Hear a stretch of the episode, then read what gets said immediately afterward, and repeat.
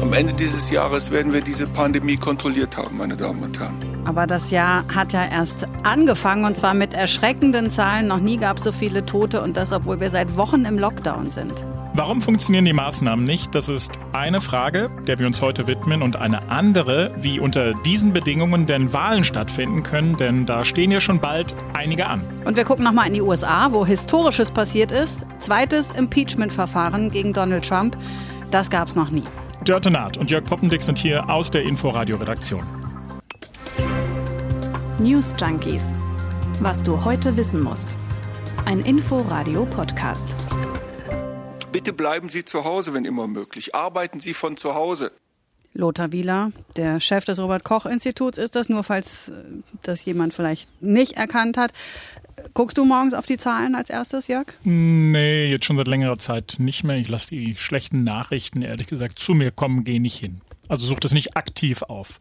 So mache ich es auch. Im, Im, Frühjahr habe ich das anders gemacht. Da habe ich noch aktiv geguckt, aber jetzt warte ich eher auf die Nachrichten. Das reicht mir dann. Aber wenn es dann heißt Höchststand bei den Totenzahlen, dann bin ich frustriert. Hm, nachvollziehbar. Heute 1244 Todesfälle. Das ist die höchste Zahl, die es bislang gab. Und das ist krass, zumal wir ja schon echt lange mit diesen ganzen Einschränkungen leben. Seit dem 16. Dezember, als der Lockdown nochmal verschärft wurde, und das sind jetzt mehr als vier Wochen. Hm, und bei den Todesfällen kann man ja jetzt auch nicht sagen, das seien keine verlässlichen Zahlen, die sind nun mal einfach da. Warum also greifen die Maßnahmen nicht? Warum, warum bringt das eigentlich alles nichts? Ich habe mir heute die Pressekonferenz des Robert Koch Instituts angeguckt. Bei denen laufen ja alle Zahlen zusammen.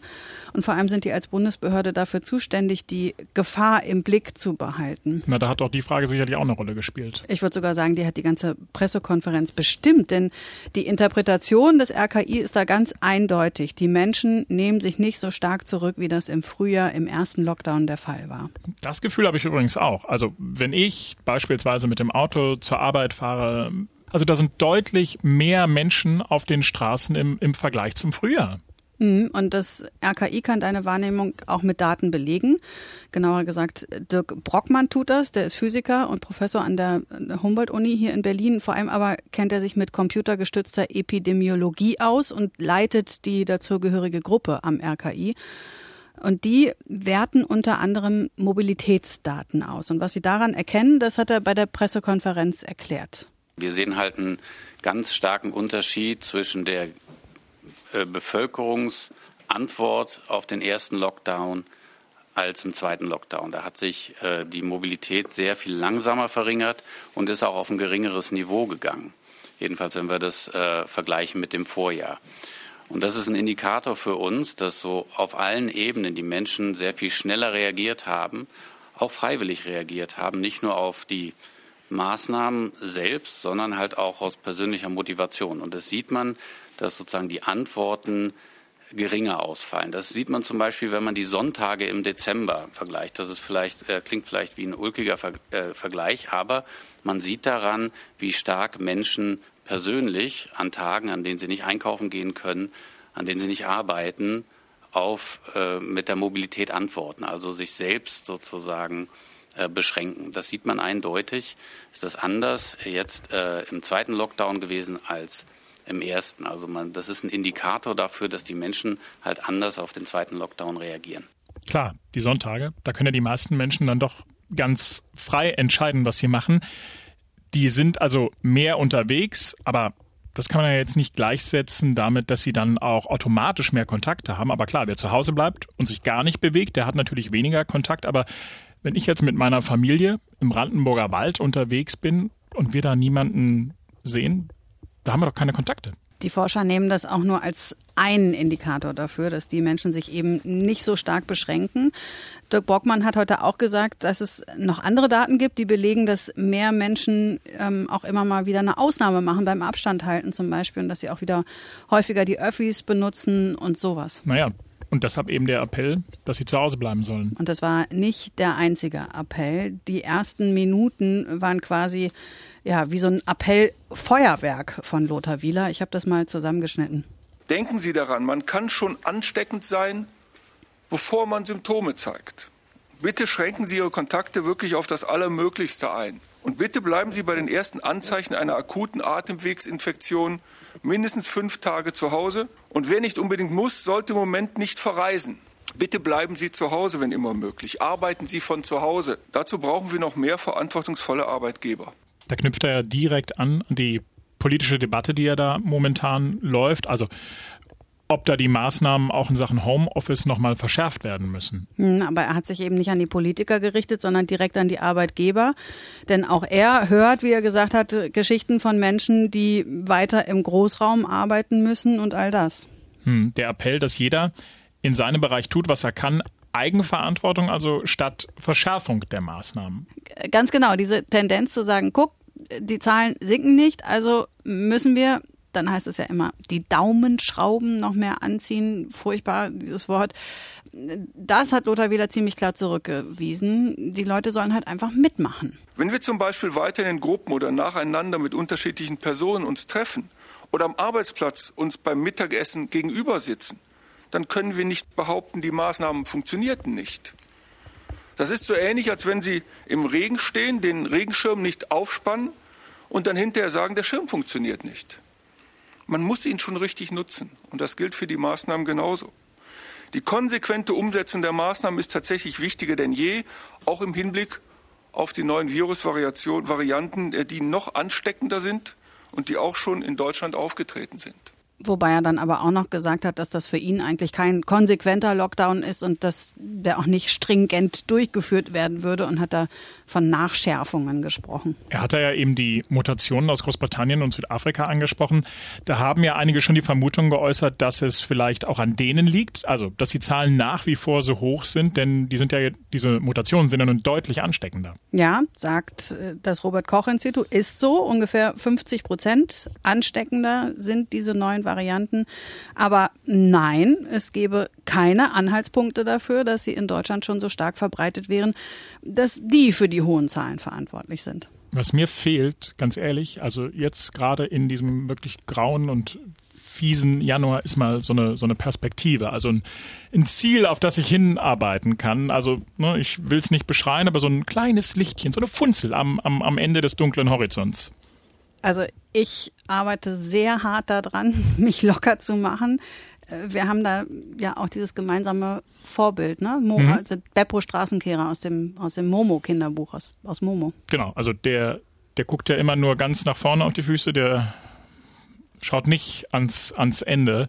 Ist aber auch nicht ganz leicht. Ne? Also das erfordert schon viel, viel Kraft. Ich bin da immer noch irgendwie, was ist denn eigentlich mit dem März? Was ist mit den Osterferien? Was ist mit dem Sommer? Darf man aber eigentlich nie machen. Nee, äh, ist tatsächlich manchmal schwer, aber ich finde es auch, ähm, ja, ich finde es auch schwer, das nicht zu tun, vor allem wenn dann Lothar Wieler so ganz leise in so einem unscheinbaren Nebensatz bei so einer Pressekonferenz sagt, dass man die Kontakte noch ein paar Monate einschränken soll.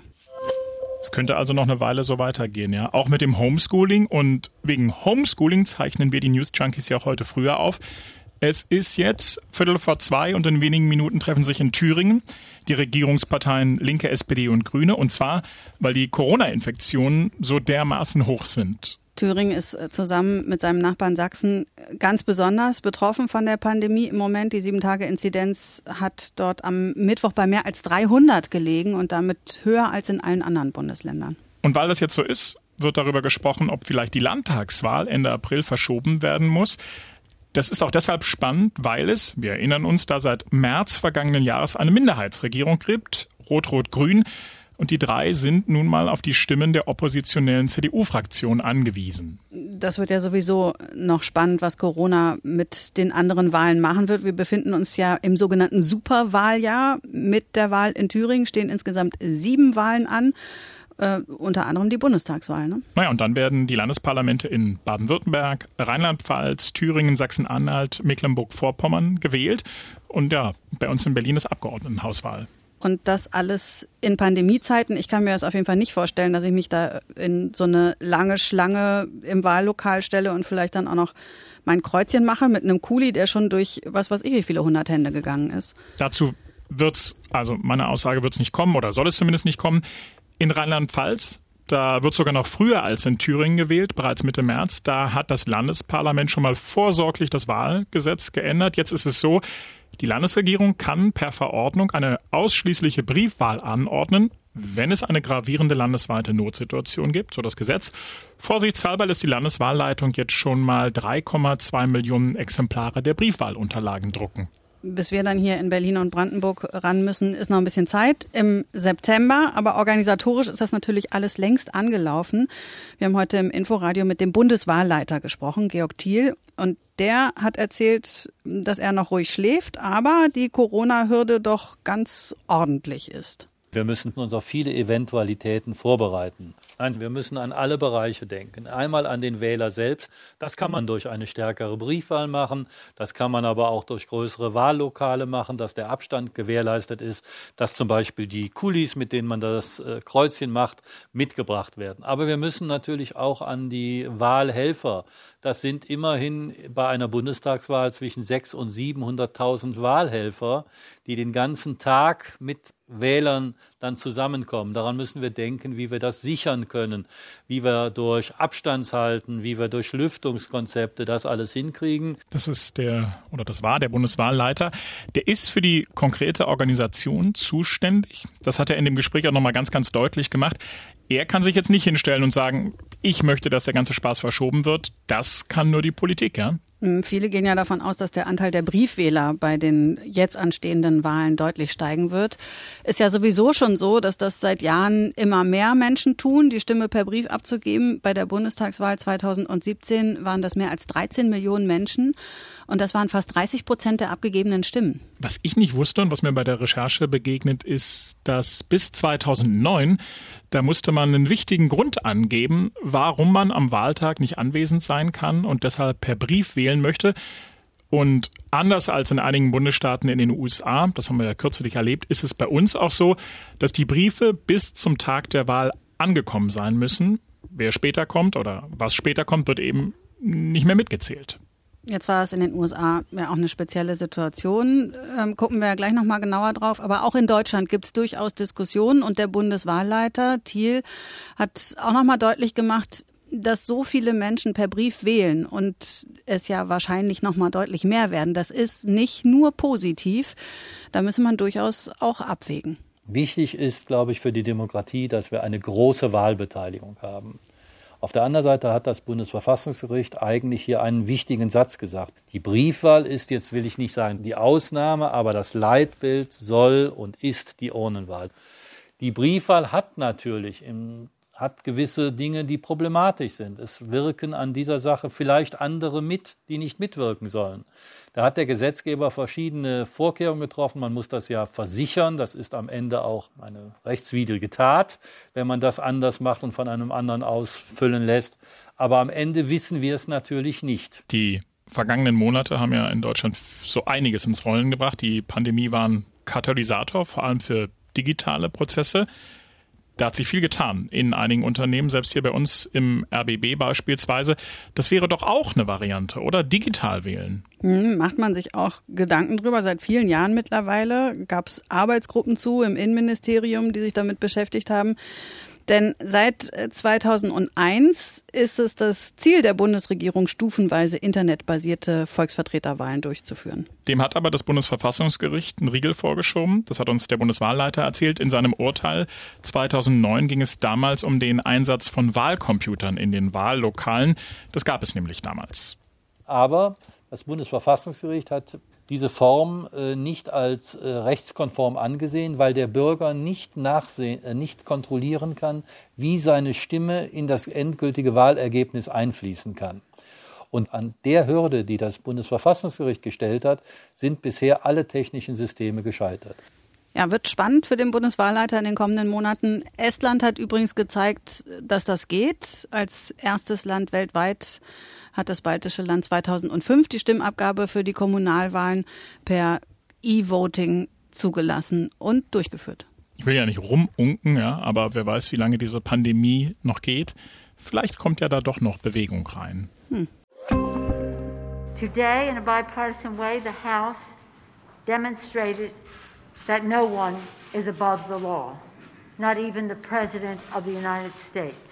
Nancy Pelosi haben wir da gerade gehört, die Vorsitzende des Repräsentantenhauses. Niemand steht über dem Gesetz, auch nicht der Präsident, sagt sie da. Der, das Repräsentantenhaus hatte ja zuvor beschlossen, US-Präsident Trump wegen Anstachelung zum Aufruhr anzuklagen. Das ist historisch. Trump ist damit der erste Präsident in der Geschichte der USA, der sich zum zweiten Mal einem Impeachment stellen muss. Hm, weil er 2019 ja schon mal angeklagt worden ist, weil er in einem Telefonat mit dem ukrainischen Präsidenten Volodymyr Zelensky Ermittlungen gegen Joe Bidens Sohn Hunter gefordert hatte. Der Senat hat ihn dann aber Anfang 2020 freigesprochen. Für den Antrag der Demokraten haben übrigens auch Abgeordnete der Republikaner gestimmt, allerdings nur zehn. Für den Antrag jetzt meinst du? Ja, ne? genau.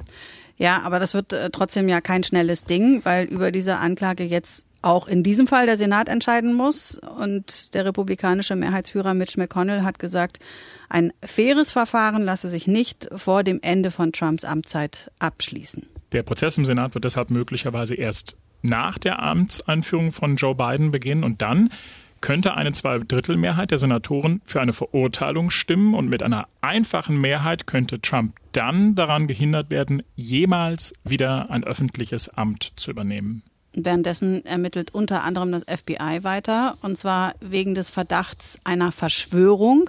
Da stehen mittlerweile auch republikanische Kongressabgeordnete im Fokus. Genau, also ein rechter Aktivist, der die Demo am 6. Januar in Washington organisiert hat und mit dabei war beim Sturm auf das Kapitol, hat nämlich in einem Interview gesagt, dass er mit mehreren Abgeordneten vorab in Kontakt stand, unter anderem mit Mo Brooks aus Alabama, der kurz vor Trump auf der Bühne war und die Massen aufgewiegelt hat. Today is the day American patriots start taking down names and kicking ass. Heute ist der Tag, wo Patrioten sich ein paar Namen aufschreiben und dann mal gucken. Ne? Arschtritte verteilen, ja. ja.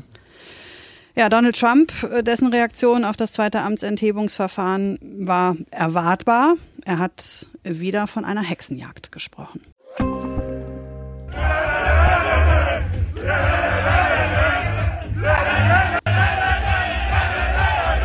Was macht das mit dir? Oh, ich würde gerne mitmachen. Dabei habe ich mich auch erwischt. Aber ich glaube, also ich glaube, so klingt die erste Party, auf der ich bin, mit, wenn das alles vorbei ist. Wenn Corona wieder vorbei ist. Mhm. Das war äh, Holstein Kiel aus der Kabine, nachdem sie die Bayern im Pokal rausgeschmissen haben. Ich bin jetzt kein Holstein-Kiel-Fan, aber ich habe die Bilder gesehen und sowas habe ich lange nicht mehr gesehen und ich habe jetzt auch nie Fußball gespielt. Aber ich hatte das dringende Bedürfnis, da mitzumachen. also mit der Flasche Bier, laut, tendenziell peinlich. Und da habe ich gemerkt, irgendwie, wie, wie groß dieses Feierbedürfnis bei mir mittlerweile da ist. Und wir haben ja eben darüber Dass du selbst mit Fußballern mit nacktem Oberkörper in der Kabine rumspringen möchtest. Ja, also wa warum nicht?